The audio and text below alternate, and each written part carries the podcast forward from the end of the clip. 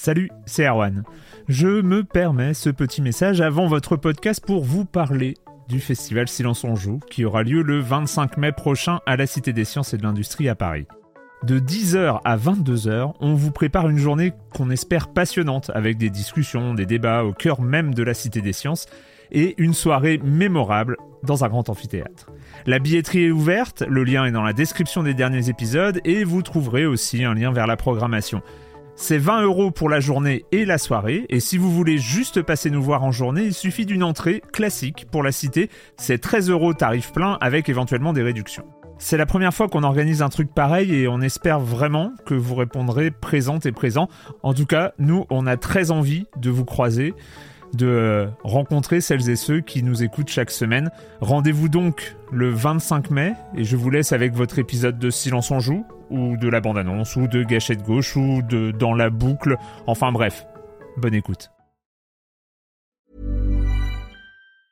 I'm Sandra, and I'm just the professional your small business was looking for. But you didn't hire me because you didn't use LinkedIn jobs. LinkedIn has professionals you can't find anywhere else, including those who aren't actively looking for a new job but might be open to the perfect role, like me.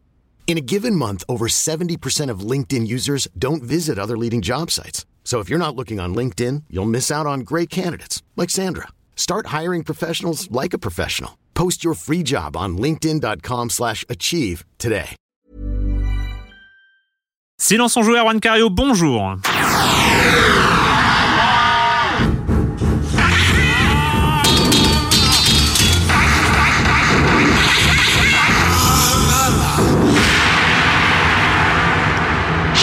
Au programme cette semaine, vaste programme, on va parler de Crypt of Necro Dancer, on parlera rapidement de Tea Party Simulator, Broken Age, la deuxième partie qui arrive pou, pas loin d'un an et demi après la première, c'est c'est un des soucis dont on va parler. Euh, Train 3 qui est en early access en ce moment même et on finira avec To Be or Not To Be adaptation shakespearienne pour le coup. Euh, d'Hamlet en fiction interactive. Et pour en parler J'accueille une de mes, euh, de, de, de, de, mes chroniqueuses favoris, euh, Maria Calage de Canard PC. Bonjour, comment ça va? Très bien. Ah, ça fait longtemps. Je suis très contente d'être là. Ça ah bah oui, manqué. Moi, je suis, je, je suis ravi de, de, ton retour dans Silence on joue. Euh, et puis, et puis, bah, on va commencer parce que pas de news, euh, pas de news euh, comme ça cette semaine. C'est pas qu'il s'est rien passé, mais on en reparlera une, une fois suivant, une fois d'après. On va commencer avec le com des com de la semaine dernière où on parlait notamment, notamment de cette de cette catastrophe qui arrive chez Konami avec euh, notamment l'abandon de Silent Hills euh, par Guillermo del Toro et Hideo Kojima. Et on commence avec Monsieur U qui disait Vous m'avez donné envie de relancer PT Playable Teaser que je n'avais pas terminé à l'époque, et ben dites donc quel gâchis que d'abandonner un concept pareil. J'étais mal à l'aise pendant un bon bout de la démo et même si j'en avais déjà vu une partie, l'ambiance m'a vraiment mis le trouillomètre à zéro. Encore une fois, on se rend malheureusement compte que le jeu vidéo c'est avant tout une histoire de gros sous. Bravo à Konami, bravo à Konami pour l'avoir démontré de la pire des façons. Tu attendais aussi Silent Hills? Non. mais euh, on n'a pas fait de news, mais euh, j'ai vu passer que euh, PT n'était plus disponible au C'est ça, ouais, ouais, on, en, on, en, a parlé la semaine dernière. C'était au moment où on enregistrait mercredi dernier, je crois que c'était le dernier jour de téléchargement. Pour l'instant, ceux qui l'ont téléchargé peuvent encore y jouer. Euh, Ils ont bien de la chance. Mais ah oui, toi c'est raté. Tu ne pourras jamais y jouer. Tu vas tu vas emprunter la, la, la PlayStation d'un ami. Euh, et bien sûr, on parlait la semaine dernière avec euh, Patrick de Mortal Kombat 10 et Jérémy Israël nous dit que j'ai bien essoré Mortal Kombat 10, mais le solo est vraiment trop court et on n'y joue pas tous les personnages. Je pense qu'il y avait la place pour faire beaucoup plus avec un minimum d'efforts supplémentaires. Sinon, les animations X-Ray sont trop longues, hyper répétitives et moins originales que dans l'opus précédent. Bon, moi c'est vrai que j'avais peut-être pas assez joué pour euh, me lasser de ces euh, de ces petites animations de coups spéciaux. Il n'y a qu'une dizaine d'effets gore qui sont mis en scène à toutes les sauces, un énorme trou dans la tête, un tranché le visage, un trou dans l'abdomen, découpage en deux dans la longueur, décapsulage du dos, arrachage des reins, membres amovibles, etc., etc. Euh, à souligner le scandale des Easy Fatality. Je ne sais pas si on en a parlé, qui s'achètent par paquet de 5 dollars. Donc on, on dévoie un peu le principe des fatalités de Mortal Kombat. Je sais pas si vous vous rappelez, mais à l'époque, rien que pour sortir une fatalité, c'était un cauchemar. baba haut, droite, bouton, bouton, juste pendant les trois secondes où c'était marqué finish him. Et maintenant, c'est vrai qu'il y a les easy fatality, c'est assez bizarre. la fatality était avant tout un moyen de démultiplier la, la durée de vie, de donner envie d'essayer tous les personnages, et ça marchait, même si elles n'ont jamais servi à rien, puisqu'il ne s'agissait que d'une mise à mort cosmétique une fois la victoire acquise. Après ça, on peut les faire en appuyant sur un simple bouton si on paye. C'est la vérité, c'est que j'aurais bien payé une fois pour débloquer toutes les fatalités, euh, mais mettre du pognon récurrent dans un jeu PS4, c'est pas demain la veille. Ça m'a retiré l'envie d'essayer toutes les combinaisons de touches. Je ne m'appelle pas euh, Tyron Rugen. J'ai juste maté une vidéo YouTube qui passe toutes les fatalités et hop, le jeu est reparti dans sa boîte forever. Voilà, c'est un moyen de Mortal Kombat. Mais moi, j'ai j'aime quand même. J'ai rejoué et tout. Je, suis euh, voilà, j'aime bien Mortal Kombat 10 quand même. Euh, voilà, c'était euh, pour le com des com de la semaine dernière et donc nous allons commencer avec avec quoi? Avec on, pourrait dire un, un, un roguelike, mais toute la moitié des jeux qui sortent aujourd'hui sont des roguelikes. Un jeu de danse, mais pas vraiment. un jeu de rythme, certainement. Crypt of the Necro Dancer. Welcome, welcome, my new toys. Now dance. Dance for me! Oh, you fight back. You think you can defeat me? I do. I do. I will.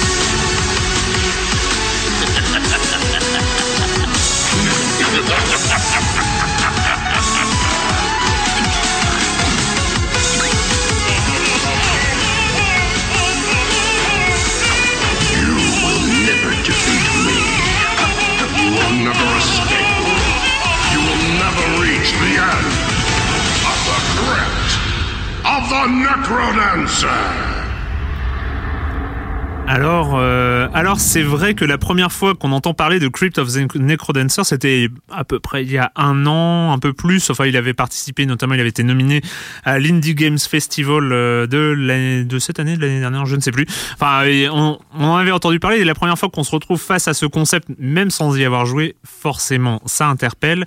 Kalash, euh, tu as joué. Ça, alors, on résume à peu près ça comment?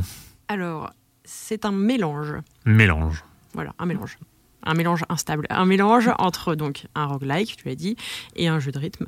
Et c'est la preuve que des trucs les plus improbables, j'aime pas trop dire improbable, mais là c'est vraiment improbable, euh, peuvent naître d'excellents jeux. En l'occurrence, euh, ça se joue à quatre touches, donc euh, c'est simplissime, au bas gauche droite. Mm. on dirige son petit personnage dans des donjons qui sont peuplés de très vilains monstres, enfin vilains, vilains mignons, mais quand même. Euh, pas très terrifiant quand même. Voilà. Enfin, sauf quand ils sont gros euh, et qu'on les voit débarquer, c'est même mal à l'aise. très mal à l'aise.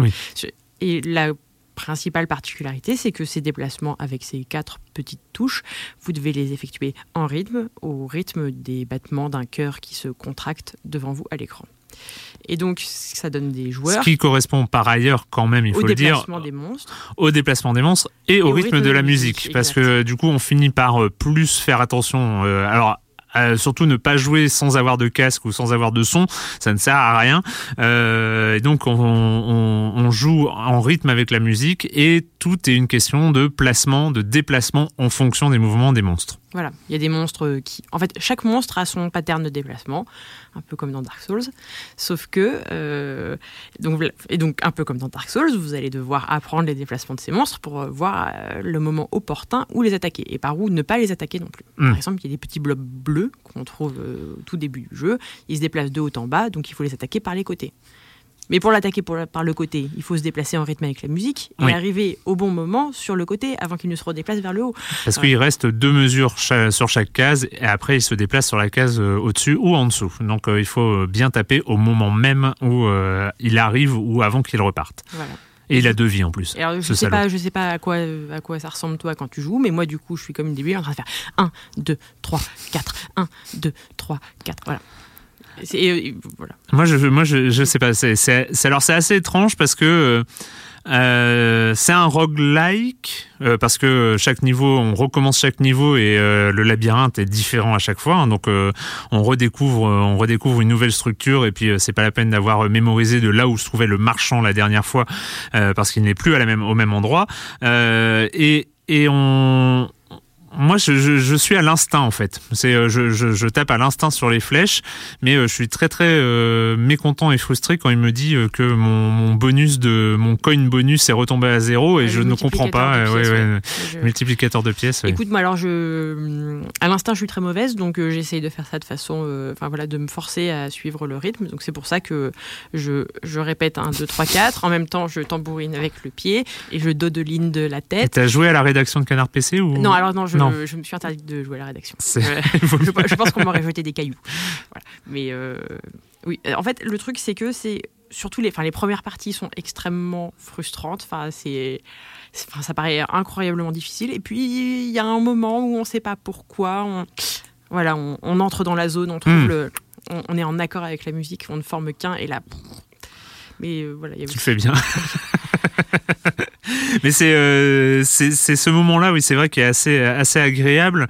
Où finalement, mais c'est ça, tu finis par ne plus dire 1, 2, 3, 4. Non. Tu commences à Ah, sentir moi, la je, musique. non, je continue toujours de dire Ah, 1, 2, tu- 3, tu 4. continues Je- toujours, hein. Parce que quand j'arrête de dire 1, 2, 3, 4, je perds mon. Ouais. Tu, tu perds ton rythme. Oui. Et donc euh, c'est euh, c'est c'est apprendre tous ces euh, tous ces différents personnages. Le truc qui est un peu un peu difficile aussi, c'est que dès grosso modo dès qu'on rencontre un nouveau monstre, on meurt. Voilà. Ah ouais, le, le nombre de fois où, donc dans toujours le premier niveau, parce que on va pas. Bref, premier niveau, voilà, il y a un moment où ça- enfin j'ai compris comment se déplacer, parce qu'il y a aussi euh, les attaques, euh, il y a certaines attaques qui vont se faire en, en appuyant sur deux touches en même temps, donc ça il m'a fallu très très longtemps pour le comprendre. Mais bref. Donc il y a un moment où j'ai fini par comprendre à peu près toutes les mécaniques de base du jeu et où j'ai réussi à prendre le rythme. Et puis là, je me suis retrouvée face au gros dragon vert. Une fois, boum, je suis morte. Une deuxième fois, boum, je suis morte. Troisième fois, boum, je suis morte. Donc il m'a fallu très très longtemps avant de, de réussir à comprendre que déjà, si je prenais le, le temps de tourner un peu en rond dans mon dans mon bout de donjon, ça me permettait de, de l'observer un tout petit peu plus longtemps que si je lui fonçais directement dessus. Ouais, c'est difficile. C'est difficile, mais, en ne même vous- temps, c'est gratifiant. Ouais, Ne- ne vous- gratifiant. Ne vous, découragez pas, pas tout de suite. Et surtout, et surtout, le, le, ce qui, moi, ce que j'ai vraiment beaucoup aimé, c'est cette euh, capacité à avoir juste ce gameplay à partir de simples déplacements. C'est-à-dire qu'on n'a pas de combinaison de touches sauf appuyer euh, soit sur euh, bas et, et gauche pour euh, pour balancer une, laisser une bombe, soit sur deux touches pareilles pour lancer son arme. C'est les deux seules combinaisons parce que le reste, le reste c'est juste du déplacement.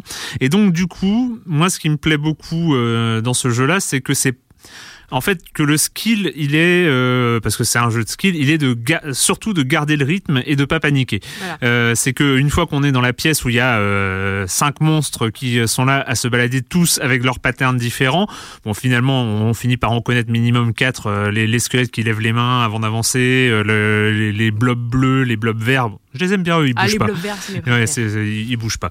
Euh, donc euh, c'est c'est juste d'avoir euh, ce rythme et d'avoir cette gestion de déplacement, euh, de, de place, euh, mais, mais qui est super dur parce qu'on est vraiment sur un roguelike euh, très violent et qui pardonne rien. On meurt, on recommence à zéro point. Enfin, s'il y a des diamants à. Ouais, il y à- a des diamants, mais assez rapidement, euh, au début, tu gagnes un diamant et tout coûte deux diamants. Donc, euh, Oui, ah non, enfin, une fois que, une fois que tu as acheté tous les trucs à un diamant, euh, voilà. Oui, il faut commencer à économiser euh, sévèrement.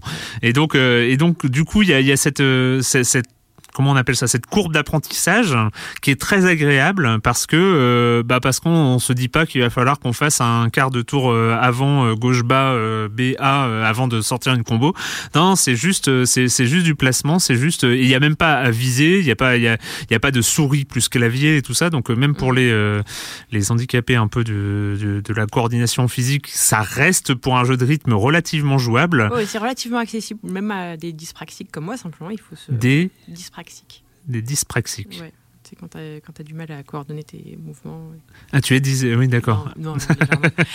Non, un- et un autre truc qu'il faut souligner aussi, c'est que la- donc c'est un jeu de rythme, en rythme avec la musique, et les musiques sont vachement chouettes. Ouais, on en a entendu. euh, les le compositeur, c'est Danny Baranovsky. J'ai ouais, tu as pris- révisé. Euh, non, c'est vrai que c'est important euh, quand on a un jeu comme ça, un jeu de rythme, euh, d'avoir d'avoir une bande son qui est à la hauteur. Et là, c'est le cas. Donc, Brace Yourself Game Games, donc euh, qui est un studio canadien euh, responsable de Crypt of the Necrodancer. Moi, je t'avoue, je t'avoue, j'avais un petit peu peur en me, en lançant le jeu parce que ça faisait partie de ces jeux. Moi, je suis même si j'aime bien cette tendance de roguelike, mais elle commence un tout petit peu, tout petit peu à fatiguer, hein, quand même, euh, depuis euh, Rogue Legacy et, et les autres, euh, on est, euh, on est quand même sur un léger sentiment de répétition euh, dans, dans le style des donjons à explorer. voilà, c'est un filon qui a été exploité. Voilà, qui, qui, qui est exploité par des bons jeux, donc Ouais. on va pas se plaindre non plus. Mais euh, c'est euh, c'est vrai que voir un nouveau roguelike débarquer, c'est pas forcément le truc qui fait qui fait super envie. Crypt of the Necrodancer, il y avait ce truc là que sur le rythme qui euh, rendait curieux et euh, c'est à juste titre euh, parce que c'est euh, c'est vraiment pas mal. Après, c'est pas le scénario le plus folichon de l'univers, hein, mais roguelikes on, on lui demande pas ça. Non. Euh, Non, mais ça fonctionne vraiment très bien. mais ça fonctionne vraiment très bien. Donc à quelques quelques dizaines d'euros, mais je ne sais pas. Euh, c'est 15 euros. oui, euh, 15 euros, 15 euros, notamment sur Steam et sans 5 doute, sans doute ailleurs.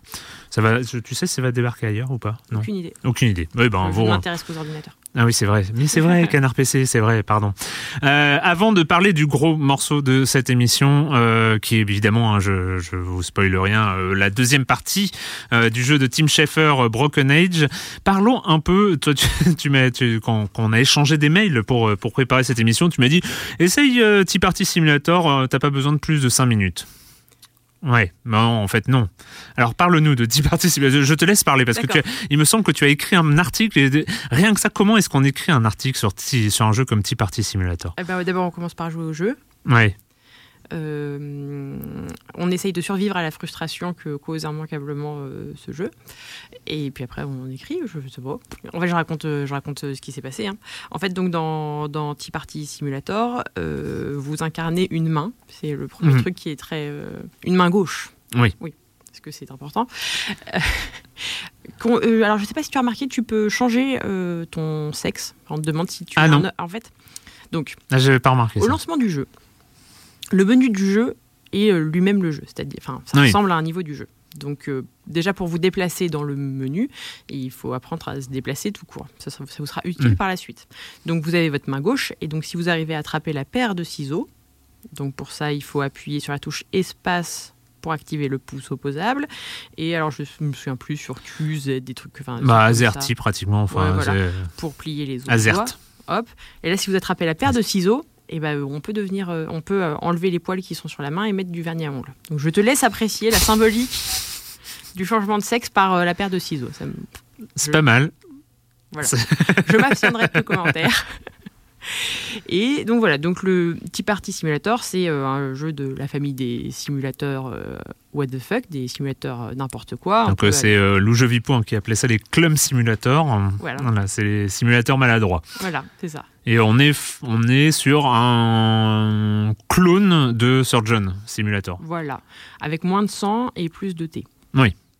Puisque donc le but du jeu, c'est de servir euh, un thé à un ours en peluche qui s'appelle Ted, qui est particulièrement caractériel, qui passe son temps à vous insulter. euh, voilà. Donc pour que Ted soit content, il faut déposer devant lui une assiette, un cookie, une tranche de gâteau, une tasse qui contient du thé, et c'est à peu près tout. Et, et, et euh, une assiette. Oui, Voilà. oui, oui, c'est ça. C'est ça. Donc évidemment, ça paraît très simple comme ça, sauf que quand vous êtes là avec votre bras gauche, alors il faut savoir que ce bras gauche euh, reste en tout temps parfaitement parallèle au sol. C'est-à-dire que vous ne pouvez pas lever la main, Mm. baisser la main. Voilà. Vous ne pouvez pas euh, changer l'angle de votre bras. Il est dans un axe, euh, voilà, il est perpendiculaire au mur d'en face, en gros. Et vous, vous non plus, vous ne pouvez pas bouger. Donc, euh, et votre bras donc, peut se baisser, monter. Pour les auditeurs, euh, Oui, je suis en train de Maria Kalash est en train de mimer en, en même temps, c'est assez intéressant. Non, mais parce que je, je le vis. Enfin, c'est Oui, oui. le genre de jeu qui vous marque. euh, Voilà. Après, depuis maintenant, quand je sers du thé, c'est euh, ça m'a marqué quoi. C'est autre chose. Et donc voilà, euh, saisir par exemple la, la, la théière pour verser le- l'eau chaude dans la tasse de de votre Mm. ourson Ted, c'est déjà euh, un exploit. Une fois que vous y arrivez, vous êtes plutôt fier de vous. C'est vrai. Donc tu parlais de la courbe d'apprentissage de Necrodancer, la courbe d'apprentissage de euh, Tea Party Simulator 2015 est aussi assez intéressante et gratifiante. Le, le fait est que là, cette courbe d'apprentissage est largement réduite quand, euh, quand on a joué à Surgeon Simulator. Moi, à l'occasion d'un papier, je m'étais remis à Surgeon Simulator. Et donc, du coup, j'avais euh, récupéré euh, la notion, par exemple, de, de, de tourner la main avec, euh, Avec le bouton avec, le, avec le bouton droit de la souris. Donc, ça arrive, ça sert de tourner la main pour servir le thé, notamment. Donc, c'est, euh, on est, on est, voilà, on est sur un clone. Le gameplay est identique, mais vraiment, hein, c'est euh, appuyer pour descendre la main, la tourner, euh, saisir euh, un- une touche pour chaque doigt. Donc, c'est vrai qu'on est. euh. Après, La- j'ai jamais compris pourquoi il y avait euh, des, des, des touches différentes pour euh, les, les, enfin, le pouce, on comprend, Ouais. et pour les autres doigts, parce que moi, j'appuie sur toutes les touches en même temps. C'est Alors il y a quand même le petit doigt parce que je crois qu'il y, a- enfin, il y a pas mal d'achievements et de et Oh d'easter non. eggs. Mais oui. ah bah oui. Et je- alors je j'ai pas essayé parce que je suis pas je suis pas allé dans jusqu'à ce niveau-là de raffinement. Mais il, enfin si tu as bien regardé, le petit doigt ne se recroqueville pas, il s'étend. Donc je pense oui. que quand tu tiens ta tasse avec le petit doigt en l'air, tu as un- tu es félicité par euh, le développeur du jeu qui est néo-zélandais et ça explique qu'il fasse son thé avec des sachets. C'est ça, oui, oui. Il faut juste balancer un sachet dans la tasse. euh. Donc, Tea Party Simulator, euh, qui coûte quand même euh, 10 euros. 10 C'est un euros. peu cher pour la blague, franchement. Et comme, euh, comme on le disait à l'époque, c'était il, y a- il y a deux semaines pour I Am Bread, hein, qui, était, euh, qui était complètement dans cette, euh, dans cette lignée-là. Mais lui, qui était euh, par les créateurs de Surgeon Simulator, donc euh, il, avait, il avait une bonne excuse. On est sur les jeux, les jeux pour YouTubers. Voilà, c'est ça, c'est des jeux qui font. ça, fait une session de jeu rigolote, quoi. ouais. Donc, soit vous la regardez sur YouTube avec un de vos YouTubeurs préférés, si vous en avez. Si vous ne les supportez pas, vous pouvez faire vous-même votre session de jeu. Mais le truc, c'est que ça tiendra pas beaucoup plus longtemps. C'est ça. Tea Party Simulator 2015. Ouais. Je tiens quand même à préciser qu'il est possible de mettre en place des stratégies. Par exemple, je, vous- je conseille à tous les gens qui joueront, plutôt que d'essayer de couper le gâteau directement sur le plat, de prendre le gâteau, de le poser par terre pour le couper. Voilà, parce que euh, tout est très fragile dans ce jeu. Ah mais, mais oui, mais pour préparer un article de Canard PC, il faut aller euh, vraiment, euh, vraiment au fin fond de, je la pas stratégie. jusqu'à jusqu'à mettre le petit doigt. Ah oui, l'air, non, Bon, on ne saura, on saura pas s'il y a un achievement. Hein, donc, euh, euh, Tea Party Simulator, euh, notamment, euh, notamment sur, euh, sur Steam, mais je pense que pas beaucoup. c'est surtout, surtout là en fait. hein. Non, sur YouTube, voilà. Ouais, on l'a attendu, on l'a attendu longtemps. On l'a attendu euh, depuis euh, février 2012 finalement, euh, quand quand Double Fine et Tim Schafer lui-même ont lancé le Kickstarter qui allait réunir à peu près 80 000 joueurs pour une somme record à l'époque de et puis pratiquement encore maintenant, Euh, mais elle a dû être battue peut-être, mais euh, oui, elle a dû, elle, a- elle a été battue par euh, une Torment ou un truc comme ça, mais je ne sais plus. De 3,45 millions de dollars. C'était c'était Double Fine Adventure à l'époque qui a trouvé un nom deux ans deux ans plus tard, donc en janvier 2014, quand le premier épisode est sorti et on a su, on le savait un petit peu avant, mais qu'il s'appelait Broken Age, mais ce qui est sorti en janvier 2014, c'était seulement le premier, la première partie de ce jeu qui n'était pas prévu pour être un jeu en épisode, mais euh, par euh, des, des pro- pro- problèmes de délai de production euh, qui se sont un peu étirés sur la longueur. euh, voilà, ils, ils préféraient sortir une première partie pour ne pas trop pour pour aller, euh, on va dire, pour euh, éviter une, une dégradation de leur relation avec euh, avec leurs bakers, leurs backers notamment, euh, non pas bakers, c'est ça n'a rien à voir. Mais, Euh, il y a mais- des- il y a des bakers dans Broken Age. C'est vrai, Euh, mais il a fallu attendre un an et demi, enfin en tout cas euh, 14-15 mois pour, euh, pour avoir accès à cette deuxième partie, la deuxième partie de Broken Age dont on écoute euh, un extrait du trailer. Will destroy this village, including your family. What if we fought the monster instead of feeding it? You're a dangerous girl, Vela. Something tells me we don't even know yet how much. What is this place? Please tell us where our daughter is. I'm sick of being a prisoner on this ship. We have to save them. Shay, where are you going? Shay!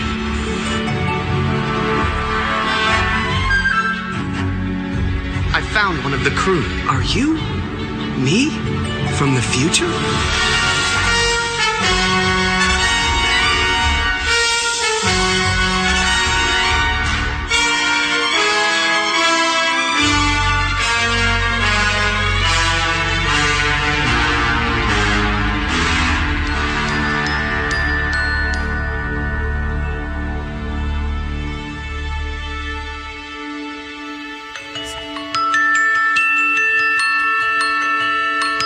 Il y a cette, euh, il y a cette qualité de production hein, qu'on retrouve, euh, qu'on retrouve là dans, dans, dans ce qu'on a entendu, euh, les voix, la musique. et on peut rajouter évidemment la direction artistique absolument incroyable de ce jeu de Double Fine Broken Age, dont la deuxième partie est sortie fin avril, toute fin avril. Donc on l'attendait. Alors Déjà, ça, cette affirmation est à, est à, est à discuter, à nuancer. Est-ce qu'on l'attendait encore? Est-ce que finalement on n'avait pas abandonné l'idée euh, de faire un jeu cohérent, enfin de, de jouer à de jouer à un jeu qui a une cohérence même, euh, bah voilà, parce que ça faisait trop longtemps et qu'on avait un peu oublié le le contexte des aventures de Vela et Shay. Ça a été quoi, toi, ton retour euh bah, euh, ouais, c'est toujours compliqué, les jeux qu'on attend hmm. beaucoup. Euh, il y, a effectivement le stade où, après l'attente, on commence à perdre un peu espoir et où on se dit que ça pourra pas être à la hmm. hauteur de ce qu'on attendait.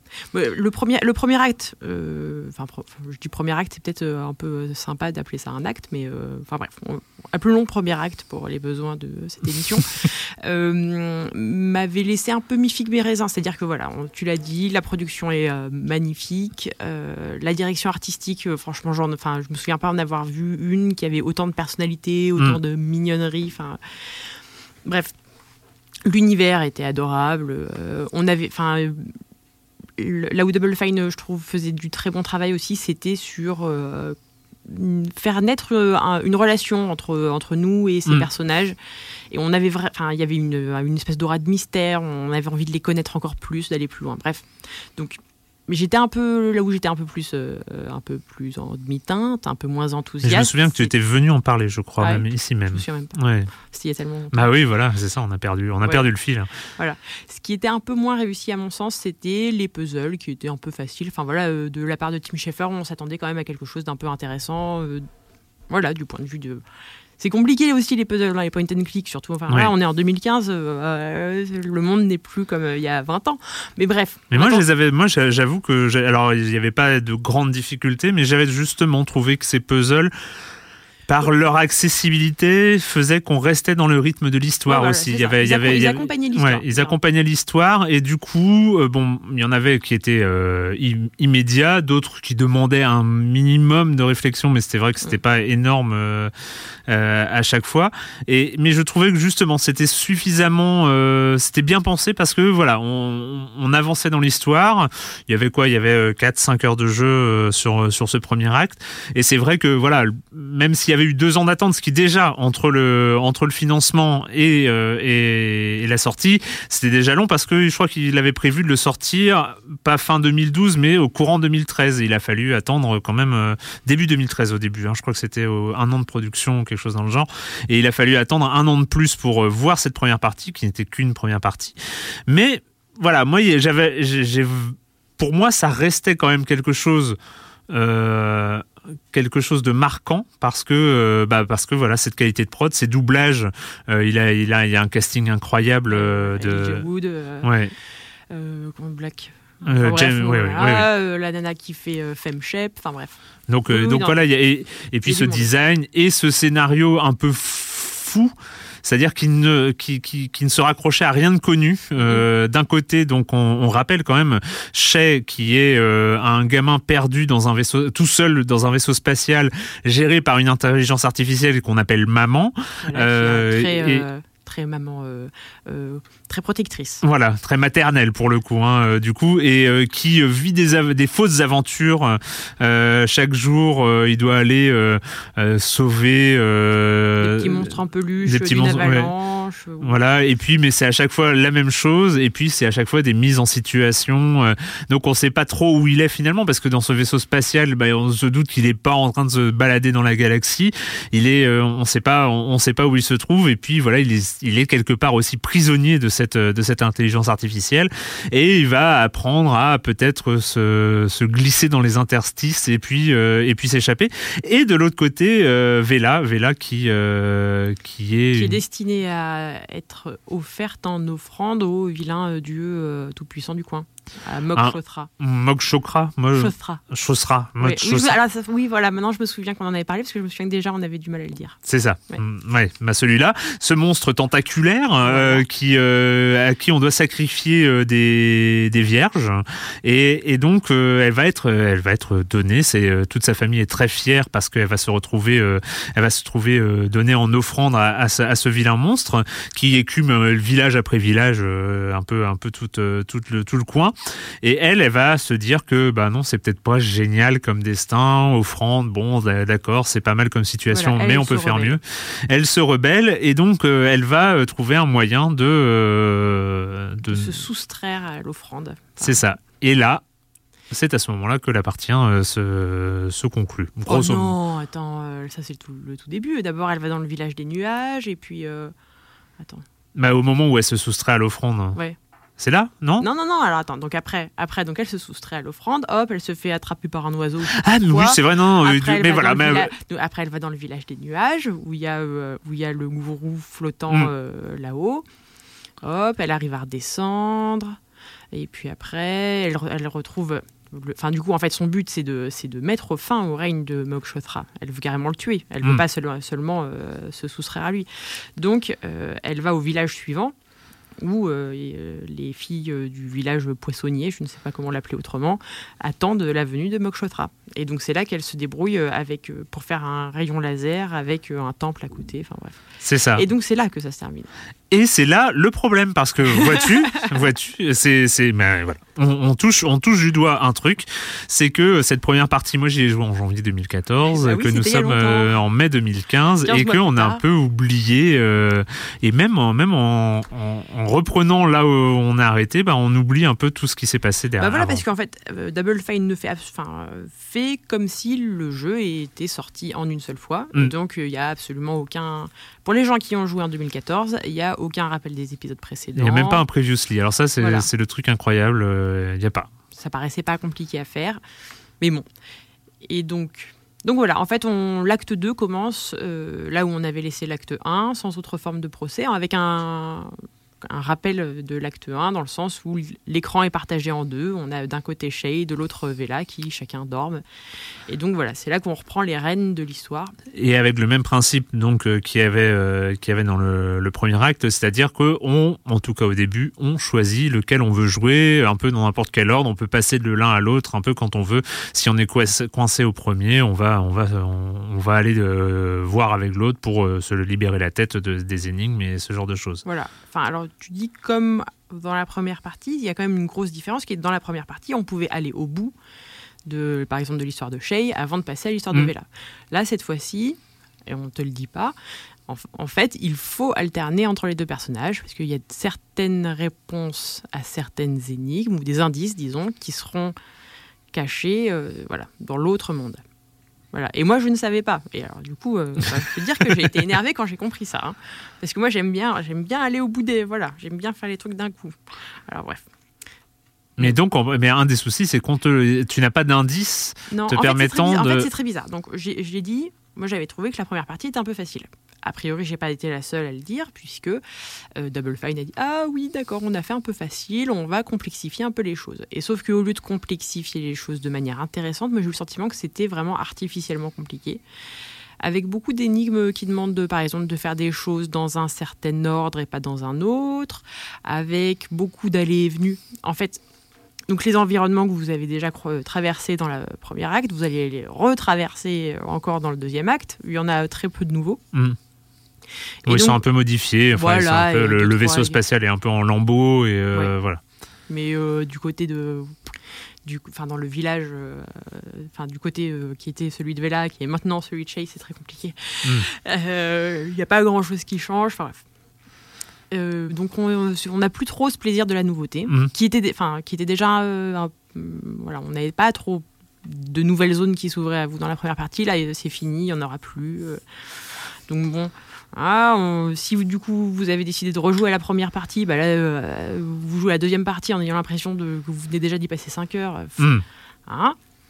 Donc euh, j'étais voilà, j'étais malheureuse, j'étais chagrine. Alors euh, tout est toujours joli, euh, tout est toujours sympa, les acteurs ils jouent toujours trop bien, mais bon, je connais déjà les environnements par cœur et puis je les traverse de, go- enfin vraiment, il y a énormément d'allées et venues à faire. Ouais. Ce qui est toujours un peu. Voilà, on a le sentiment que. Ce qui est pas très 2015. Voilà, Hmm. euh, on a inventé les cartes. Ouais. non, mais après, je, je comprends, enfin, je comprends hein, qu'ils aient pas envie de faire une carte, mais bon, c'est pas très cohérent. Mais à ce moment-là, si c'est pour pas, si c'est absolument pour faire des trucs cohérents, c'est, enfin, ce qu'ils ont fait est pas très cohérent non plus. Hmm. Parce que Shay et Vela, il y a aucune raison qu'ils, enfin, ils communiquent pas entre eux.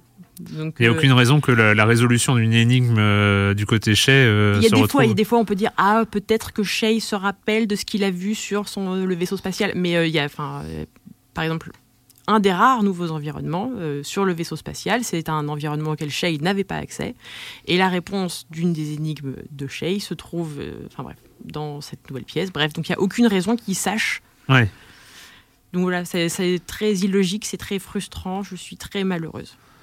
Et donc en plus, ça, ça- voilà, moi, moi, je sais que euh, du côté des énigmes, voilà, dans, la dans la première partie, ça, ça maintenait le rythme. Finalement, la difficulté artificielle, moi, c'est quelque chose en plus que je, dont je ne suis pas fan. C'est- les énigmes difficiles, euh, époque LucasArts, euh, et encore, bon, déjà époque LucasArts, hein, il faut se rappeler les, les Monkey Island et, euh, et, et les euh, Day of the Tentacle, il y avait quand même des des trucs qui étaient un tout petit peu tirés par les cheveux. Et à l'époque, souvenez-vous, il n'y avait pas Games FAQ, il n'y avait pas YouTube. Donc en fait, il fallait attendre la soluce du magazine du mois prochain euh, pour euh, Une pensée pour tous les journalistes qui ont fait ces solus. euh, une pensée pour les journalistes qui ont fait ces solutions sans internet à l'époque et, et voilà il fallait il- c'était c'était c'était vraiment compliqué à LucasArts mais je sais pas c'était c'était une époque ils ont développé ils ont développé tout leur système après on est un peu passé à autre chose il y a eu ça il a continué à avoir des point and click avec euh, avec des énigmes un peu un peu tordues Euh, les derniers euh, du côté de chez Pendulos il y avait les les, les, des- les- un peu les, héritiers un peu de, de LucasArts qui continuent à faire du point and click à énigme, euh, bah en fait ils se sont aussi rendus compte que il fallait peut-être commencer à intégrer la solution au jeu lui-même parce que parce que ça servait un peu à rien. Et c'est vrai que revenir voilà à des, à des énigmes un peu tarabiscotées, un peu tordues, moi ça m'a pas forcément séduit. Mais Ouais. après c'est plus, ce qui est très étrange, c'est que euh, par moment, le jeu est extrêmement. euh, vous aide beaucoup. C'est-à-dire, euh, voilà, il y a un moment, on a envie d'essayer un truc, on a dans son inventaire une petite cuillère qui parle, et tout de suite, elle vous dit Ah non, fais pas ça, il va plutôt falloir réfléchir dans telle direction. Donc en fait, elle vous donne la solution. Et donc, ce qu'il faut faire, c'est. On comprend tout de suite ce qu'il faut faire. Enfin, le- votre problème, c'est de comprendre comment le faire. Hmm. Et c'est vachement frustrant d'avoir à, à tripatouiller tout ce qu'il y a comme élément interactif dans le jeu pour comprendre comment activer, comment. Enfin, voilà, c'est artificiel. Enfin, bref, ça, ça m'énerve quand c'est comme ça. Quand Ouais. tu comprends ce qu'il faut faire et que tu sais pas comment il faut le faire. Et alors sur, euh, sur la continuation finalement et sur la conclusion de, de, de cet univers un peu foufou euh, inventé par, euh, par Schaeffer et son équipe, est-ce que pour le coup, si on, si on oublie, mais c'est même si c'est un peu dur dans un jeu à, puzzle d'oublier les puzzles, mais euh, cette direction artistique, cette histoire, ces, ces- ces dialogues qui sont quand même toujours euh, ouais, les dialogues sont extrêmement vachement drôles. On, ent- on entendait dans le dans la présente, enfin dans, la petite- dans le petit extrait audio, on entendait euh, ce truc de Are you me from the future? Hmm. Enfin voilà, il y, a des- il y a des scènes qui sont vraiment super bien écrites, extrêmement drôles, euh, enfin euh, qui font référence. Enfin voilà, il y a une espèce de sous-texte, des trucs de science-fiction et Hmm. tout. Enfin, c'est c'est toujours aussi bien écrit.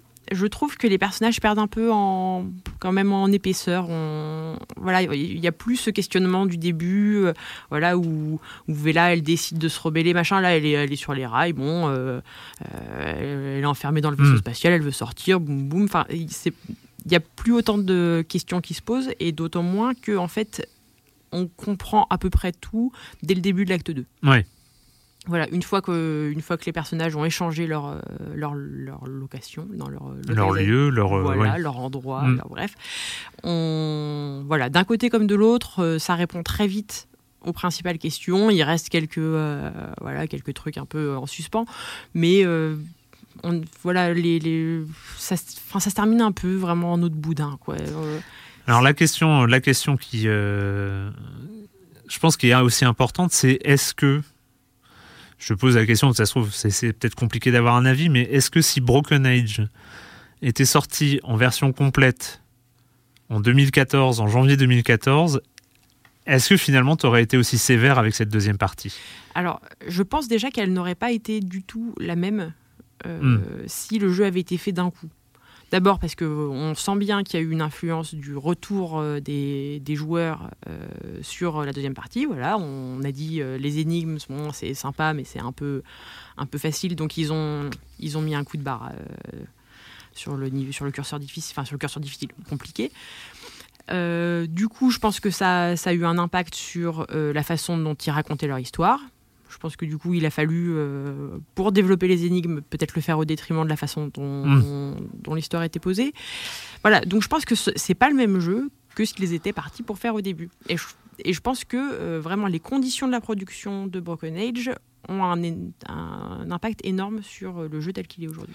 Alors je ne l'ai pas encore vu, mais il faut euh, savoir qu'il y a tout le documentaire euh, qui faisait partie du, du package euh, Kickstarter. Je crois qu'il y avait 10% de, de, de Alors la moi somme. non plus, je ne l'ai pas vu, mais je me fie à l'avis de mon collègue Ned Sabes qui dit que L'estimé Ned Sabes. Voilà, qui dit que c'est extrêmement intéressant. C'est probablement plus intéressant que le jeu en fin de compte. C'est ça, que finalement, euh, peut-être au final de ce, de ce Kickstarter, de ce record, de, de ce Kickstarter record, eh ben, il y a euh, un documentaire sur le processus de création d'un jeu euh, qui, il me semble, est accessible librement sur YouTube euh, parce que pendant tout un temps, c'était c'était réservé aux, backers, aux backers. Donc donc voilà, et peut-être effectivement que le, côté le plus intéressant, c'est comment est-ce qu'on fabrique un jeu vidéo dans ces conditions-là avec l'équipe l'équipe de Double Fine avec ce budget là et puis et puis avec aussi cette pression parce que je pense que finalement la, la, la pression d'être le premier gros jeu à avoir un financement un peu un, peu conséquent sur euh, sur Kickstarter je crois que euh, Tim Schafer a un peu euh, après à voir moi j'ai très probablement. Et, et le fait est que là, euh, bon, j'en parle, je suis assez négative, je me rends compte, euh, je suis désolée. En fait, euh, dans l'absolu, c'est pas, c'est pas un mauvais jeu. C'est, enfin voilà, on, on, on le dira jamais assez à quel point c'est beau. Enfin, Mm. C'est un générateur de screenshots ce jeu, quoi. Enfin, Ouais. Et, hum, et donc voilà, je suis déçue, mais je suis déçue aussi parce que mes attentes étaient, euh, étaient hautes, quoi. Bah oui, et les attentes de tout le monde étaient hautes euh, parce que en plus ils avaient un peu survendu ce Double Fine Adventures euh, qui avait fait qui a fait rêver en tout cas pendant les deux premières années avant de sortir le jeu, euh, qui a fait rêver quand même des, des, des dizaines, des centaines de milliers de joueurs. Voilà, part deuxième partie de, de Broken Age. On est on est un peu cruel, on est un peu cruel, mais voilà, je pense que Ça reste, je pense que, enfin vraiment pour tous les amateurs de jeux d'aventure, ça sera, ça restera pas comme un jeu d'anal, enfin Mm. voilà, mais ça reste un bon moment à jouer. Double Fine Adventures sur euh, PC et sur console euh, par ailleurs et un peu partout. euh, Je crois que c'est sur, Sur à peu tablette près- aussi, mais je Ouais. crois que l'interface est assez euh, Ouais. pas terrible. Donc euh, sur à peu près tous les supports. Avant, avant de parler du retour de de- des Finlandais de Frozen Byte, eh bien c'est le moment, comme chaque semaine, d'accueillir Monsieur Fall, Monsieur Fall de TrickTrack.net, qui pour une fois va parler d'un jeu que je connais. C'est pas tous les jours. Euh, bonjour Monsieur Fall. Bonjour mon cher Erwan, cette semaine, je vous propose d'user de la gomme sur les virages des circuits de Formule 1 grâce à Formula D, un jeu signé Eric Randall et Laurent Lavore. C'est un jeu pour 2 à X joueurs à partir de 10 ans pour des parties de 60 minutes environ. C'est édité en français par Asmodee. Là mon cher Erwan, vous allez dire, mais il est complètement fada ce monsieur Fall, c'est un jeu qui existe depuis des années, pas de nouveauté, qu'est-ce qu'il me racontait? Bien non mon cher Erwan, c'est une nouveauté, je ne suis pas fada. Il vient d'arriver là juste là maintenant sur les étals, un nouveau set de circuits, Austin et Nevada Ride, tout frais, tout chaud, deux nouveaux circuits, deux nouvelles sensations, car ces nouveaux circuits proposent quelques bricoles, quelques petits changements, des trucs à prendre en considération. Pour ceux qui ne connaissent pas Formule D, et c'est bien pour ceux qui le connaissent, il faut savoir que Formula D est un très très très vieux jeu, très installé dans le paysage ludique. C'est une simulation de course de Formule 1 ex- extrêmement bien faite, très excitante, où on va avancer sur un circuit en jetant des dés, en sélectionnant la vitesse à laquelle on va, en gérant son usure de pneus, ses freins, etc. C'est une simulation, mais pas poussée à l'extrême, puisqu'elle est fluide, elle est efficace, elle est évidente. N'importe qui peut appréhender Formula D. Pas besoin d'être un champion du monde de la conduite, même moi qui n'ai pas le permis, j'arrive à jouer à Formula D et à gagner aussi un petit peu. Donc Formula D, c'est sensation un peu spéciale de, simulation de circuit. Le jeu est extrêmement bien implanté dans des compétitions, il y a des fédérations, les gens s'affrontent par dizaines autour de, championnats. C'est un jeu extrêmement bien fait, surtout que il a été créé dans les années 90, 1990 au 20e siècle, et entre-temps, euh, a proposé une, un changement de règles, un changement de matériel. On peut jouer sur des circuits de Formule 1 et aussi à la Fast and Furious en mode ride, c'est-à-dire que vous avez des circuits qui se passent en centre-ville, dans des villes, et on fait la course avec la police, tout ça. Enfin bref, c'est un très bon simulateur, c'est efficace, ça n'a pas pris une ride, le matériel rend euh, très très bien le passage de vitesse, etc. C'est à la fois de la gestion, mais ça va très très vite. On a vraiment l'impression de piloter une Formule 1 et c'est le talent. On jette des dés, mais c'est quand même le talent d'appréhension, de la gestion, c'est la prise de risque qui va vous faire gagner. Formula D Austin et Nevada Ride, deux circuits qui viennent d'arriver. Les circuits sont aux alentours de 18-20 euros grand maximum, alors que la boîte de base, elle est aux alentours de 40. Il y a des tonnes et des tonnes et des tonnes de circuits à votre disposition pour vous renouveler le plaisir en permanence, pour vous affronter. En plus, au fur et à mesure que vous allez jouer, vous allez comprendre comment les maîtriser, quel virage il faut prendre en quatrième ou en première. Enfin bref, Formula D, nouveau circuit, Austin, Nevada Ride. Formula D, un excellent jeu, je vous l'ai dit, signé Eric Randall et Laurent Lavore. C'est en français chez Asmodee pour 2 à X X joueurs, puisqu'on peut jouer à plein, surtout avec des multiples circuits. C'est à partir de 10 ans pour des parties de 60 minutes, 90, parce que vous n'allez pas arrêter d'y jouer. C'est ça le truc, c'est que quand vous êtes commencé, vous avez commencé une position, vous pouvez pas, pas, vous arrêter. C'est trop plaisant. Et moi, mon cher Erwan, je vous dis vroom vroom poète poète à la semaine prochaine. À la semaine prochaine, Monsieur Fall, Monsieur Fall de TrickTrack.net et TrickTrack.tv. Formule D. Tu avais joué euh? Non. Non, tu n'y avais pas joué. Ah, c'était bien, mais c'était euh, il y a longtemps, oh mon Dieu. Ça rajeunit pas. Euh, c'est le moment, pas de minute culturelle, tu as, tu as échappé, mais parce qu'on est un peu en, manque. Hein. Je rappelle, hein, si vous voulez envoyer des questions aux chroniqueurs, euh, minute culturelle at gmail.com. J'en profite aussi, j'en profite pour signaler qu'il n'y aura pas, qu'il n'y aura pas d'émission la semaine prochaine. Euh, pour cause d'entrer à la crèche. Mais enfin, on s'en fout, hein, mais euh, c'est euh, voilà, mais il n'y aura pas d'émission la semaine prochaine, donc on se retrouve dans 15 jours ici même avec un avec un programme formidable comme comme à chaque émission.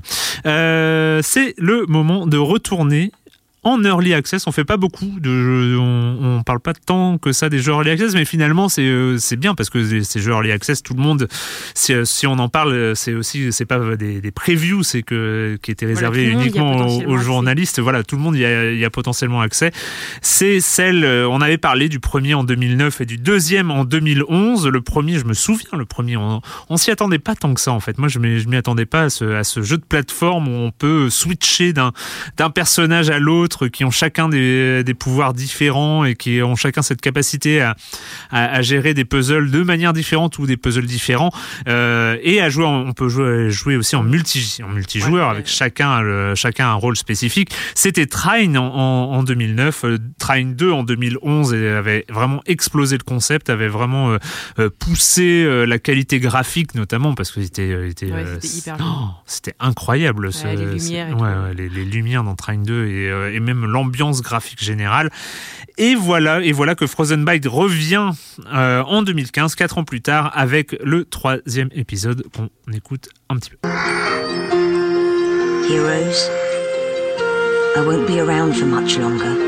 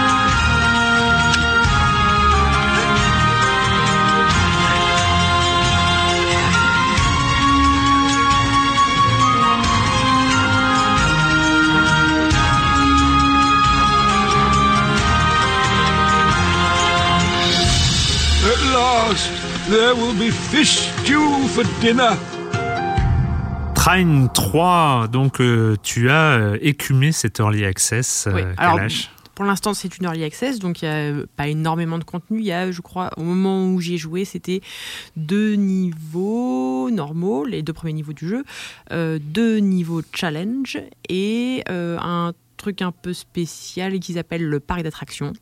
Et puis euh, la coop, la coop. Voilà. Mais bon, la coop était encore très buggée, donc euh, voilà. Le bon, alors euh, c'est Trine, hein, on Mm. reconnaît tout de suite euh, les couleurs qui explosent. C'est une caractéristique, hein, ce, ce- les- le festival chromatique, mais qui est, qui est finalement super agréable. On, on le dira jamais assez, mais euh, dans, dans une ambiance de, de jeux vidéo euh, qui, euh, dont la palette de couleurs tire généralement du marron clair au bleu foncé, par euh, toutes les nuances de gris. par- en passant par toutes les nuances de gris. C'est vrai que quand on est face à un train, c'est Ouais, ouais, on le reconnaît. ouais. on- enfin, on le reconnaît tout de suite. On se sent comme à la maison, avec quand même une différence majeure qui est que donc ce Trine 3, euh, The Artifacts of Power, quelque chose comme ça, est en 3D. Ouais. Alors, euh, Enfin, en Alors, vrai chaque 3D, fois- c'est-à-dire ouais. que jusqu'ici, on était dans ce qu'on appelle la 2,5D, c'est-à-dire tout, tout est modélisé en 3D, mais le jeu se passe sur un plan 2D. Là, on est, on passe en 3D. Voilà, vraiment en 3D, c'est-à-dire que vous pouvez aller vers la gauche, vers la droite et vers le fond. Hmm. Et alors, ça ne se passe pas euh, sans quelques euh, petits sacrifices. Alors bon, pour l'instant, le jeu encore une fois en early access. Donc euh, une des raisons de faire cet early access pour euh, les gars de Frozen Byte, c'est que ça leur offre la possibilité de euh, tester un peu les retours des joueurs, notamment sur l'optimisation. Mm. Donc du coup, ça paraît un petit peu moins joli, un petit peu moins fin, mais je pense que ça, ce sera réglé d'ici à la sortie, sans problème. En revanche, ça a aussi des conséquences sur le jeu tel qu'on le joue en lui-même, euh, notamment d'abord sur la position de la caméra. Ce n'est pas vous qui dirigez la caméra. Elle, euh, elle suit plus ou moins vos mouvements, mais euh, voilà, si elle décide de rester plantée à un endroit, elle reste plantée à un endroit. Et donc, vous pouvez pas toujours, contrairement à ce qui se passe souvent dans un FPS, Mm. euh, voilà, vous pouvez pas vous, enfin, tourner la caméra pour voir, euh, par exemple, euh, cet objet, est-ce qu'il est sur le même plan que vous, ou est-ce qu'il est un peu plus loin ou un peu devant? Et du coup, vous allez assez, enfin moi en tout cas, je me suis assez souvent retrouvée dans le fossé parce que c'est difficile d'évaluer la distance, quoi. Ça, c'est la première chose. Ensuite, donc on a Ce qui a été un des soucis, euh, mais si on se souvient, hein, du début des années 2000, euh, le souci de à peu près tous les platformers où il y avait pas, où il y avait cette gestion automatique de la caméra, ce qui fait qu'à peu près tout le monde depuis hein, euh, a laissé la- le soin de, aux joueurs de gérer la caméra parce que il y a ce pad droit dans les dans les pads, euh, le, le petit stick droit qui permet de faire tourner la caméra. C'est un petit peu étrange de Ouais. faire le choix de la Bah, là, en fait, du coup, c'est parce que euh, deux des personnages, euh, à savoir euh, Zoya la voleuse et Amadeus le mage, ont chacun besoin. Alors, j'imagine que c'est de ce stick, moi, c'est la souris, Mm. pour diriger, voilà, l'une Ouais. son grappin et son arc, et l'autre les caisses qu'il fait léviter dans le ciel. Donc voilà, ça c'est un premier, c'est un premier truc, c'est une réserve. Cela dit, je- enfin, le, le jeu est prévu, je crois, pour sortir. euh, ils ont dit quel- quelque part entre cet été et la rentrée, donc ça leur laisse pas énormément de temps Hmm. pour corriger ce genre de problème qui, enfin, voilà, qui me paraît assez, euh, voilà, assez majeur quand même. Mais bon, pour le reste, je suis assez, euh, je suis assez optimiste. Euh, ça, ça a une autre conséquence, euh, cette 3D, c'est que euh, Amadeus, le mage, qui avant était enfin, mon personnage préféré, je ne sais pas pour vous, mais voilà, il était fantastique. Il pouvait faire des caisses, des, Des planches. des planches de toutes les tailles. il pouvait se foutre dessus, les faire léviter. Du coup, il évitait avec. Du... Enfin bref, c'était c'était fantastique. Il balançait ses planches à la gueule des, des squelettes et boum. Enfin bref. Maintenant, Amadeus euh, ne peut plus que créer des caisses, toutes de la même taille. Hmm. Alors, euh, certains diront oui, c'est la casualisation. euh. Euh, je ne sais pas. je pense que c'est vachement lié en fait à cette histoire de 3D. Et moi, ce que j'aimais bien aussi chez Amadeus, Oui. c'est dont je me souvenais absolument pas le prénom. hein, je- moi, c'était le mage. hein, Oui. mais- Amadeus Pontus et Zoya. D'accord. Ouais, c'est que j'aimais bien parce que ça donnait un peu ce côté gameplay émergent Mm. à, à Trine où on pouvait créer des trucs où on avait l'impression que c'était pas forcément des trucs qu'avaient prévu les, les développeurs. Enfin, il y avait ce côté je crée des longues planches, des, Hop, ou et des planches en l'air et puis les- je fais avec ouais. la lévitation. euh, je- Et donc du coup, ça donnait un petit côté où euh, bah essayer de résoudre ce puzzle. euh, nous, on a trouvé une manière, mais trouver la vôtre. Enfin, il y, avait ce côté-là un peu. euh, Ouais, Du un coup- peu expérimental. Ouais. Ouais. qui, j'ai le sentiment, disparaît un petit peu là, au Mm. profit d'un truc un petit peu plus carré. Mais euh, voilà, parce que tu peux pas, euh, je pense, passer d'un coup de la 2D à la 3D Bah euh, sans faire quelques sacrifices. Et en fait, le problème d'Amadeus, à part qu'il peut plus faire de planches, euh, c'est que du coup, maintenant, il ne peut plus balancer ses caisses que dans un seul axe. Donc voilà, c'est euh, c'est un peu c'est un peu étrange euh, à la prise en main. On s'y attend pas trop. Et comme il y a toujours ce truc que, tu sais pas si c'est au fond à 2 mètres ou sur le même plan, bah voilà, il y, a des- il y a des moments de flottement. Nouveauté aussi, c'est les niveaux challenge. Et donc là, tu n'as plus qu'un seul personnage, tout seul, et avec un grand niveau sans checkpoint. Et là, c'est euh, c'est coton. Mais c'est rigolo parce que donc, il- enfin, en revanche, Frozen Byte est toujours aussi inventif sur les puzzles. Mhm. Enfin, il y a des trucs cool à faire. euh, voilà, Zoya lance son grappin, ça fait une corde, hop, elle tire la caisse, il faut qu'elle la balance de l'autre côté. Enfin, faut vraiment se creuser le crâne, c'est, euh, c'est toujours agréable. C'est vrai que c'était, euh, c'était là, ils étaient reconnus pour ça dans, dans les deux premiers. Mais est-ce qu'on comprend en jouant à ces trois niveaux Est-ce que finalement on comprend ce passage à la 3D Est-ce qu'on comprend le, le propos Pourquoi est-ce qu'il Parce que euh, comment dire Moi, quand j'ai joué à Trine, euh, justement cette 2D, ce plateforme, on, le sait en plus, c'est pas pas nouveau, mais la plateforme 2D permet un truc qui euh, qui est pas possible, pratiquement pas possible. Sinon, c'est la précision, c'est euh, le, côté de savoir où on va, euh, que si on est on arrive à un saut et puis on arrive au bord, euh, tout au bord, bah on y arrive quand même parce que euh, on a cette, cette, cette précision dans dans l'appréhension d'un niveau. C'est- c'est- en, en tant que joueur, visuellement, il y, y a une précision dans ce qu'on voit et une précision dans les actes, donc la manière dont on a de jouer avec ce, avec ce niveau-là. Et en 3D, même s'il y a des très bons plateformeurs 3D qu'on va pas lister ici, mais, mais on n'est plus du tout sur ce thème de la, de la précision. Et moi, ce que j'aimais beaucoup chez Trine, c'est avec cette 2,5D euh, très colorée et très, euh, très travaillée euh, graphiquement, avec une DA euh, complètement folle dingue, euh, parfois, qui, euh, qui fait un peu mal aux yeux parfois, mais qui, qui, est, qui est très agréable. Euh, il y avait un propos, enfin, c'est, Trine, c'était ça. Enfin, c'était euh, des- des- du platformer 2,5D avec trois personnages avec des pouvoirs différents. On peut switcher de l'un à l'autre. Et j'ai j'ai peur de pas comprendre le pourquoi du comment, de pourquoi est-ce qu'on passe en 3D. Alors je t'avoue que moi aussi j'ai peur. Ouais. Mais euh, je, je veux pas être trop. euh, c'est, enfin, c'est le- toujours le problème avec les accès anticipés. C'est difficile d'être, euh, voilà, de poser un avis super tranché sur que- quelque chose qui n'est pas terminé. Mm. Euh, en l'état, je sais plus combien c'est vendu, peut-être 20 euros. Euh, c'est clairement trop cher pour euh, le contenu qui est disponible. Euh, si on veut l'acheter, je pense que c'est un acte militant pour soutenir Frozen Byte parce qu'on a envie de voir ce Train 3 bien terminé. Mais c'est vrai que ça soulève, ça soulève plein de, plein de réserves, plein de petits changements de gameplay qui. Ouais, pour l'instant, j'ai aussi un peu peur. Ouais, mais parce que c'est vrai que moi, le, le- le- le truc qui me vient à la tête, à, l'idée, c'est euh, bah, pour faire euh, 2015 et euh, pour euh, pour un peu essayer de, de, de, de concurrencer du blockbuster ou du triple A, bah maintenant il faut un jeu en 3D. Enfin, j'ai pas l'impression qu'il y a un vrai propos derrière euh, de, on va vous proposer des énigmes différentes, un jeu meilleur parce que euh, il y, a, il y a cette 3D. Après, voilà, euh, c'est on attendra donc euh, la, la version, la version complète de Train 3 donc prévue pour la rentrée. hein. On va Voilà, leur, on va dire ça. on Je va pense leur que- laisser oui, jusqu'à la rentrée. que- je pense que ce sera pour la rentrée. Voilà. S'ils font comme euh, comme Double Fine, ce sera la rentrée 2016, mais euh, ils le feront pas. Euh, on va finir, on va finir parce que ça dans, dans nos échanges de mails, parlons de nos échanges de mails, mais euh, tu, tu, tu as parlé de To Be or Not To Be, euh, donc j'ai été voir, j'ai cru comprendre que c'était de du Shakespeare. Ouais, c'est du Shakespeare. Alors c'est euh, voilà, c'est à la fois euh, très euh, banal, on va dire, et très étonnant. Donc à la base, c'est un type qui s'appelle Ryan North que certains connaissent parce qu'il fait des webcomics. voilà. Avec des Avec dinosaures. des dinosaures, donc forcément tout Internet connaît ça. Euh, et donc il y a un type qui euh, a pour principale qualité dans la vie d'écrire extrêmement bien, euh, voilà, de façon très fine, très, très drôle. Et donc, euh, il avait ça dans ses cartons. Il a écrit un livre, un livre dont vous êtes le héros, en gros, hein, un truc avec des Mm. choix multiples et tout. Donc, tu vas à la page euh, 37, euh, hein, sur la base de Hamlet.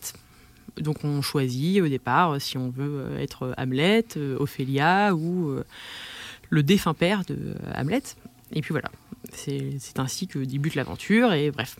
Donc ça aurait pu rester un Mm. livre dont vous êtes le héros, d'une grande banalité, euh, si ce n'est qu'il était vachement bien écrit. Et puis pour, euh, alors je sais pas trop comment ça s'est fait. Toujours est-il que euh, c'est un jeu, c'est un livre pardon qui a été kickstarté. C'est-à-dire au départ il avait écrit son truc et puis euh, Et puis il s'est dit, bon, maintenant il faut que je l'édite. Donc il a fait un Kickstarter, il a récupéré des sous, bref, d'une manière ou d'une autre, il a réussi à revendre le truc à Tin Man Games, qui est une boîte qui met des livres, enfin des livres dont vous êtes le héros, sous forme de jeux vidéo.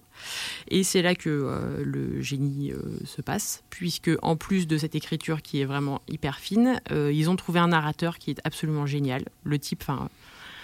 Alors c'est en anglais. C'est en, en anglais, il n'y a pas de, il y a pas de sous-titres, enfin pas de sous-titres, pas de, oui, pas de Pas de traduction. traduction, oui. Voilà. Euh, c'est vraiment c'est pas grave parce que euh, je pense que euh, enfin je sais pas s'il y a des traducteurs sur le marché qui, qui seraient capables de retranscrire ça. Moi je, Ouais. je suis un peu militante de la VO enfin pour le coup en Mais plus après, c'est comme pas- euh, on avait parlé ici d'80 Days, mais euh, 80 Days, euh, qui est une fiction interactive qui n'est disponible qu'en anglais, quand on voit la masse de textes qui euh, sont dans ce genre de, de fiction interactive, le travail de traduction est gigantesque. Il y a- alors il y a on- enfin il y a des super bons traducteurs mais pour de vrai enfin euh, c'est voilà ça, ça vaut le coup. En fait, même si. Là, je vous dis, vous avez qu'à parler anglais, bordel. Mais même si vous êtes pas, même si vous vous sentez, si vous ne vous sentez pas hyper confiant en anglais, c'est l'occasion de le travailler, quoi. Mm. Le truc, c'est qu'il n'y a pas, mine de rien, il n'y a pas un vocabulaire incroyable, euh, voilà, hein, c'est pas, c'est en fait, euh, cette, euh, cette euh, revisitation de Hamlet est très. euh, voilà, il y a plein d'anachronismes, c'est un côté très quotidien, euh, ça se moque beaucoup de. euh, Enfin voilà, forcément, Hamlet a un côté très pompeux, donc ça, il a un œil au contraire, voilà, très, très prosaïque sur tous ces trucs qui se passent dans Hamlet, ce type qui tue le père de sa chérie. Enfin bref, complètement. enfin, donc voilà, c'est le vocabulaire est vraiment pas très compliqué Ouais. et, euh, et, euh, et c'est voilà, c'est hyper drôle. Et qu'est-ce que je voulais dire? Voilà, un des problèmes souvent des, des aventures textuelles, c'est qu'on se retrouve face à des murs de texte et puis bon, euh, voilà, on est là devant son PC au bout d'un moment, le, mur de texte, pff, Ça saoule. voilà. Là, c'est très, très intelligemment fait sous forme de petits cartons, comme des petits cartons de BD, quoi, qui, qui défilent. Et du coup, on n'a vraiment pas l'impression de se taper un roman, quoi. C'est, Mm. Ça passe tout seul. C'est vraiment. Enfin voilà. J'ai vraiment eu un coup de cœur pour ce. pour- je, je sais pas si c'est un jeu, si c'est un livre. Enfin bref, pour ce truc. Fiction interactive. Pour cette fiction interactive, je, je la trouve géniale. Et euh, le, voilà. Et je crois que c'est disponible aussi sur tablette. Donc, euh, si vous voulez faire ça au lit, sous une Eh. couette ou dans le train, pas de problème. Ça s'appelle To Be or Not To Be, une euh, nouvelle méthode de découvrir euh, Shakespeare et Ryan North, euh, pour le coup, l'auteur de cette fiction dont vous êtes le héros. C'est fini pour cette semaine avec les jeux vidéo et la question rituelle à laquelle tu ne vas pas échapper, Kalash. Et quand tu ne joues pas, tu fais quoi? Alors, tu m'as demandé si mon sac servait à contenir. euh, c'était quoi une Un ombrelle parasol Un ou- parasol. donc, non, c'est un tapis de yoga. Et alors, donc, je vous recommande la pratique du yoga. C'est vachement chouette. On- au début, on croit que c'est euh, soit pour les vieilles, euh, soit pour les Je crois qu'il y a un californiennes. certain Clément Apap qui s'est fait contaminer aussi. Ah ouais. Bah, je- bah, ça m'étonne pas parce que euh, chez nous, il y a aussi Agbou qui pratique. Et voilà, je révèle tous les secrets de la rédaction. Et- non, en fait, y a le truc, c'est si vous pensez que le yoga n'est pas fait pour vous, détrompez-vous. Il y a autant de yoga qu'il y a de gens. Donc, il y en a C'est compliqué pour trouver un prof, du coup. Si, Non, mon yoga est unique. Ouais, non, mais en gros, une Non, fois qu'on a compris, voilà, il y a, il y, a, il y a des yogas un peu, un peu énervés pour les gens qui ont envie de se fatiguer, il y a des yogas plus, plus zen pour ceux qui ont envie de euh, se détendre. Franchement, il faut tester, il faut aller. euh, voilà, il y, a forcément, il y a forcément un studio de yoga pas loin de chez toi. euh, dis bonjour, est-ce que je peux faire Ça fait combien de temps que tu es contaminé? Ça fait euh, un peu plus d'un an. D'accord. Voilà. J'ai commencé parce que j'avais mal au dos. Et donc, je cherchais des trucs à faire pour arrêter d'avoir mal au dos et je n'ai plus mal au dos. Bah, comme quoi. Ouais. C'est que ça marche en Mais plus. ouais. Et moi, je passe mon tour parce que. euh, mais non, mais avec la crèche, la euh, avec, crèche, la euh, j'aurais peut-être plus de temps pour. Enfin voilà, c'est. ça, on va retrouver, on va retrouver une vie normale, un de ces quatre. Euh, bah, c'est fini donc cette semaine et nous on se retrouve très bientôt à la technique. C'était Mathilde Mallet. Et voilà, et je le répète, donc euh, pas d'émission la semaine prochaine. Euh, merci Kalash. Et puis on te revoit peut-être avant la fin de la saison? Bah, J'espère, ouais. Allez, ouais, super. Ciao.